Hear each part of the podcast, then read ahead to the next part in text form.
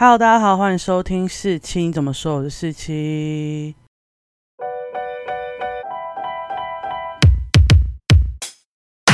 今天呢，要来讲一部电影，叫做《美国女孩》。这部片，如果大家有看金马奖的话，就会知道它其实是今年金马奖最佳剧情片的入围影片，被说竞争到最后一轮才输掉。那因为它不是什么大片，就算它的演员卡是很坚强，包含庄凯勋、包含林嘉欣这个双影帝影后的组合。但他的导演算是一个新锐导演，叫做阮凤仪。那他今年也获得金马的最佳新导演奖，所以他的行销就非常的少。所以我不知道大家有没有在哪里看过这部片。不过我相信大家如果有在关心一些电影的粉砖，或是看一些影评的部落格。就会知道，大家看这部片基本上都是超级好评、零负评的那种状态。那其实我在去看之前呢，我不知道会看到什么东西，因为《美国女孩》的电影背景设定呢，是设定在同被疫情困扰的二零零三年，也就是 SARS 爆发的那一年。那移民美国五年的丽丽，她带着她的两个女儿方怡跟方安回到台湾，跟她那个聚少离多的丈夫钟辉团聚。那丽丽回到台湾的原因呢，是因为自己罹患了乳癌，她。必须在台湾接受治疗，因为这样比较方便，也比较便宜嘛。你也知道美国的医疗。那此时钟辉呢，也因为工作的关系，需要往返中国跟台湾。这个行为呢，除了有 SARS 的威胁之外，他还没办法分担丽丽照顾小孩的责任，因为丽丽要自己要照顾自己的病体，然后又要照顾小孩。方怡呢，她从美国回到台湾读书嘛，然后她又读了一个。私立高中还是国中，就管教很严格，所以他在因为这个管教严格的私立学校非常不适应，一心想要回到美国，跟家里也有很多摩擦。然后这种多重的问题交杂之下呢，方安自己也出现了一个大问题，让这个。原先就有许多问题，气氛极度紧张的家庭更加雪上加霜。那基本上他就在讲一个很简单的故事嘛，就是这个家庭怎么摩擦缝合。基本上我觉得呢，前期这部电影就在演四个独立生活惯的个体。那你逼着独立生活惯的个体住进一个大家都不熟悉的环境，然后他们彼此互相磨合，那就有点像每个人都像不同形状的石头被放进一个罐子里面。那在这个罐子里面呢，这些石头互相摩擦、冲突、碰撞，逐渐磨去了自己的棱角，最后慢慢成为可以容下其他人的样子，容下其他石头的样子。那这部片大概的轮廓就是长这样。说真的，如果大家听过我之前讲过瀑布，你就会发现美国女孩的主题跟瀑布主题一样，就是疫情跟母女关系、家庭关系这样，所以它基本上是跟瀑布撞主题。但说真的，我比较喜欢。美国女孩，因为我觉得她更加温柔、更加细腻、更加符合女性的观点。就算瀑布是号称中岛的女性观点，但我觉得男性所谓的女性观点跟女性真的呈现出来的观点是不一样的。那温柔细腻之外呢，她还更加的亲民。所谓亲民，就是它叙事比较简单，然后你更能体会他想要表达的事情。瀑布还是有一些层面，就是会让我觉得有点艺术片，所以我还是觉得。我比较喜欢啦，我比较喜欢美国女孩。那目前看过了那么多电影嘛，今年国片的排名就是美国女孩第一名，现在已经冲到第一名。第二名是月老，没办法，我就是个庸俗的人，我就喜欢商业片。那月老真的也拍得很好。第三名是瀑布，第四名是鬼扯，然后再来呢，就是中间全部都空白，到一百名就是金钱男孩。那美国女孩，我那么喜欢原因，我自己有想一些可能的原因，就是第一个是她其实跟我的成长历程蛮同步的哦。这部电影呢，其实也算是阮阮凤仪导演的半自传电影。那她今年三十一岁嘛，还是大我个几岁啦，所以没有到那么的同步。不过她有很多回忆都是我以前小时候的回忆，现在根本你想都不会想起来那件事。但当你在电影上面看到那些东西的时候，会觉得哇哦。好怀念哦。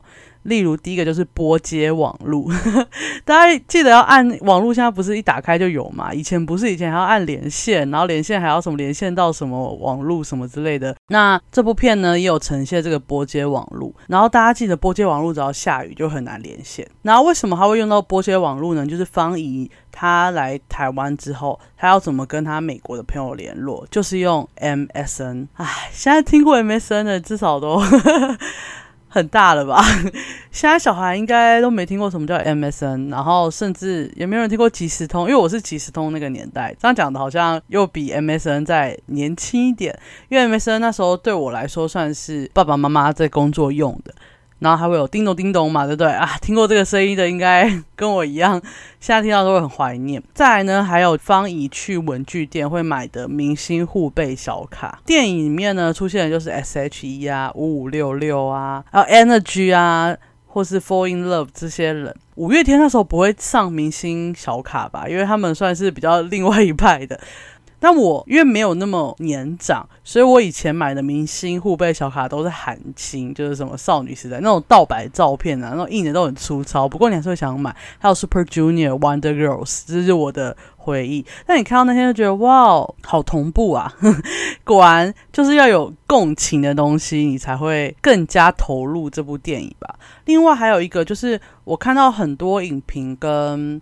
呃，文章并没有提到的事情，但对我来说，我看到的时候蛮有感的，就是丽丽、方怡、方安回到了台湾，然后跟他爸爸重聚嘛，然后他们其实因为就是生活在不同的环境。所以一回来的时候，他们其实还是有发生一些摩擦，然后对对方的生活习惯不适应啊，而更不用说方安方怡是从美国回来的，基本上他就是个美国人，他对台湾的生活环境是完全不了解的，他这种生活上的不适应，加上爸爸又不是经常陪在他旁边，刚所以这就会呈现一种状况。而我以前有感受过这件事，所以我那时候看到之后很有感觉，就是爸爸对我来说就是一个叫做爸爸的陌生男人。我爸爸也是因为就是工作的关系，他有一两年或两三年是不在我身边很久，所以对我来说，等他回来开始要长期跟我们居住在一起的时候，我就觉得，嗯，我知道他是我爸，但就是没有所谓爸爸。这个名词下面的那些感情没有，你就觉得哦，他是我爸，要叫他喊爸，可是你不会想要去跟他亲近，不会想要去跟他有任何的互动。那他做的一些行为，你就会觉得嗯，我不能理解，因为他不是我跟他共同的生活习惯，就我们有不同的生活习惯。毕竟他自己也在外面住了两三年，然后我们在我们家也有自己的生活习惯。那感觉还蛮灰心的。我觉得我爸那时候对我感觉到他那么陌生，很灰心，但也无能为力。但我也无能为力啊，因为我跟你就是不熟，我不知道你是谁。我知道你是我爸，但我不知道这个爸爸下面应该蕴含着什么样的情感。那那时候我看到这部片演到他们刚回来，然后每个人都在摩擦，然后对自己的生活状况啊、生活形态、生活习惯都很不谅解的时候，我就觉得啊，好有共情哦。可是因为这部分我不知道大家会不会有类似的生命经验，所以我看到很多部落格跟影评都好像没有讲到这件事。不过这部分是我在这部片里面我最共感的事情，而且我觉得还有把它拍出来，那个所谓叫做爸爸的陌生人，你还是会跟他聊天，但有时候不知道聊什么，然后爸爸就会想要买东西送你，你也不会觉得哇，爸爸买东西送我，也不会，你没有那种开心的感觉，就是哦，我收到一个礼物了。我不知道这样讲大家知不知道，反正。这部片我觉得有拍出那种感觉，就是爸爸其实想要安抚女儿、安抚聚少离多的妻子的感觉。接下来我就会剧透了，所以如果还没看的，大家千万一定要去看完再回来看。大家一定要去看，我真的觉得这部片很好看，大推给大家。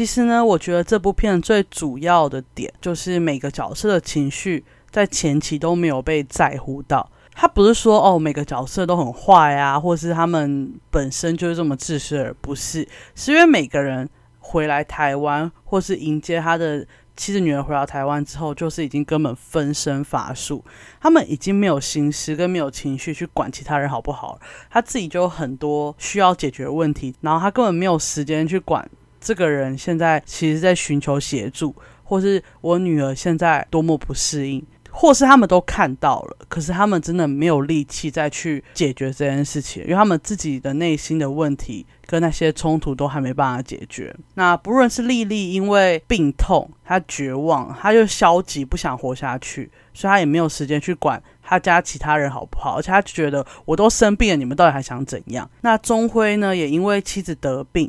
他其实要顶着会失去妻子的焦虑，然后又要管教女儿，然后又要帮妻子分担家务，又要背着经济重担，就是工作上的压力。另外呢，方怡她也很不爽，因为她是因为母亲的决定或父母的决定，然后离开了自己熟悉的环境、朋友跟文化，来到一个对她来说应该是完全陌生的国家吧。她平常可能周暑假才会回来。进去了一个跟美国教育完全不同教育管教方法的私立学校哦。这部片的那个环境啊，是台湾还可以体罚时代，很多人就会觉得啊，你成绩不好，尤其是私立学校就打嘛，然后打就是一种公开羞辱啊。如果大家有听我之前的闲聊，教育那个成绩不好，就是把你当成坏小孩一样来打，可能对他在美国的教育环境是无法理解的，所以他自己非常适应不良，而且又一直被有点像歧视。他除了文化冲击之外，他还被歧视，被叫美国女孩嘛，自己就很不爽。但他的爸爸跟妈妈真的已经没有心思去管他适应良好不良好，而且每次学校老师的反馈就是他怎样，他怎么样，就觉得你怎么会那么不乖？但那只是文化冲击下的不适应而已。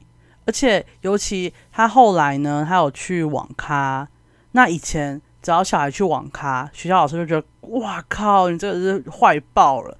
但他去网咖的原因是什么？他只想要去找他的马术场、马术营这些资讯而已。啊，他们家网络就不通啊，所以他没办法在家里找，只能去网咖找，然后就被认为是坏小孩，成绩又不好。那我真的就很怕，如果他继续演下去，没有后面那些抚慰之后，如果他就这样一路下去的话，他就很容易。被标签，因为他被标签贴着坏小孩、去网咖小孩、成绩不好的小孩。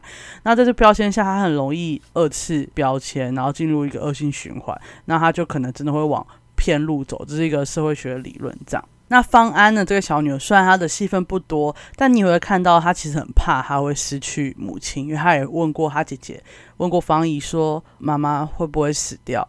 然后看到钟辉送方怡东西。方怡说他想要什么东西，然后钟辉就送了他。然后方安也会想要争宠，他也想要证明他在父母心中的地位吧，我是这样解读的。其实你看后来就会发现，丽丽跟方怡其实很像，他们都属于比较关注于自己，然后看着理想前进的人，就比较不在乎现实这个状态的。其实讲难听，也就是比较自私的人，包含丽丽的美国梦。还有方怡，他坚持的马术营跟马场，就是他们一直在追寻的所谓的理想，但因为现实就跟他们想的都完全不一样，然后甚至现实会往往逼迫他们放弃这些理想，让他们十分的抑郁，然后不愿意去接受这些现实。那一回台，丽丽的理想就是也就是所谓的美国梦就破灭了，然后这个破灭让他非常的消沉，甚至都不想活下去。电影当中你也会常常看到丽丽就说。你怎样怎样怎样啊？如果我走了怎么办？就这样跟钟辉讲，或是说跟方怡说，你成绩不好以后怎么办？啊，我不在谁照顾你之类，就是一直释放着哦，我不想活下去，然后就有一种交代后事的感觉。但这种负面能量呢，也影响了他们整个的家庭。他的那些负面能量呢，甚至会让他说出，就是因为我去了美国，就是因为我生了你要照顾你们这些女儿，我才得病。这种就是小孩听了会整个心碎的话。那方怡呢，其实。好险，他跟丽丽很像，他也是很倔强的人，他就会反抗，直接戳破他母亲的一些盲点。那这个也引爆了这部电影的最高点。那我们等下再讲。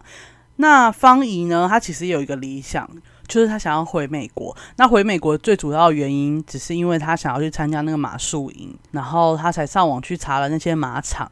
然后去了马场之后呢？他看到了一匹白马，跟他在美国的马非常像，那他就想要帮他套上那些装备，想要带着他去奔驰。但是那匹马就是一直不愿意被他套上那些装备，然后他就一直拜托他套上去。那这个拉扯之后呢，他终于发现这匹马不是他的马，然后才慢慢愿意看回来现在真实的现实生活，他在台湾的生活，他回不去美国这件事情。那回去之后呢？他爸爸也跟他说：“如果你真的很想回美国，不是为了赌气或是任何原因，我拼了命也会让你回去。”他才开始检视在台湾的生活，检视他在台湾跟家里人的关系。这样，那这部电影的最高潮呢，其实就是方怡跟丽丽大吵哦，真的是吵得很严重。因为丽丽觉得是因为她带着她的女儿们去美国，然后一个人照顾他们，她才会离爱。那方怡觉得丽丽为什么那么没有求生意志，然后还要把这些负面能量影响她的家人们？那你就干脆死一死就算了。他讲完这句话的时候，钟辉回来了，钟辉听到了，因为他已经要夹杂在丽丽跟方怡之间，所以刚刚包含的丽丽没有求生意志，然后方怡一直想要回美国，一直反他这种多重的烦躁下面，又听到方怡讲这种在华人话里面不孝的言论，就是你干脆死一死就算了，他就直接甩了方怡一巴掌，然后后来还拿藤条疯狂打方怡。但因为方怡她从小在美国受教育，所以她没有被她妈这样打过嘛。她妈突然看到她的丈夫暴打她的女儿之后，丽丽就回神了，就赶快拉住钟辉，然后叫他不要再打她，然后并且跟方怡道歉。当他道歉完，其实三个人的理智都回来了嘛，但那种情感已经炸裂完，已经来不及回来了。这部片来说，我觉得这个高潮、这个炸裂是好的。他们慢慢开始知道对方需要什么，然后开始愿意正视自己必须在台湾生活的这件事情。然后也因为知道要在台湾生活，所以就开始接受一些现实，然后就不会再提出更好的要求。哦，这部片有一个点就是方怡、丽丽或是每个角色都希望对方或者彼此可以更好。那这部片有一个。名言就是，说不定这已经是他能做出的最好的一件事情，最好的结果了。后来我看阮凤仪导演他自己也说，这部片主要就是要讲一个我们都在接纳不完美的家人，就我们期待一个完美的家人，但其实没有人能做到你想象中那么完美。那我们就是会去接受这些不完美，成为自己的家人，这才叫做家人嘛。所以我觉得这部片在这些部分处理的非常好。除了剧情拍摄整个都很棒之外，演技也是一大亮点啦。因为演技的部分，丽丽跟钟辉是由林嘉欣跟庄凯欣演的，就是两个影帝影后。那他演技当然不用说，因为林嘉欣这个角色其实有非常非常多的情绪。那他的情绪包含什么？美国梦碎啊，然后生理的病痛、经济压力。与丈夫生活习惯不同，然后担心女儿生活不适应，然后女儿的表现又不符合她的预期等等，有许多不满需要发泄，有许多无助需要被抚慰，但都发泄不了，也没有被抚慰到，所以衍生到后来，她就慢慢的消极，就不想活了，然后开始交代后事这样。那庄凯勋呢，也把那个努力赚钱。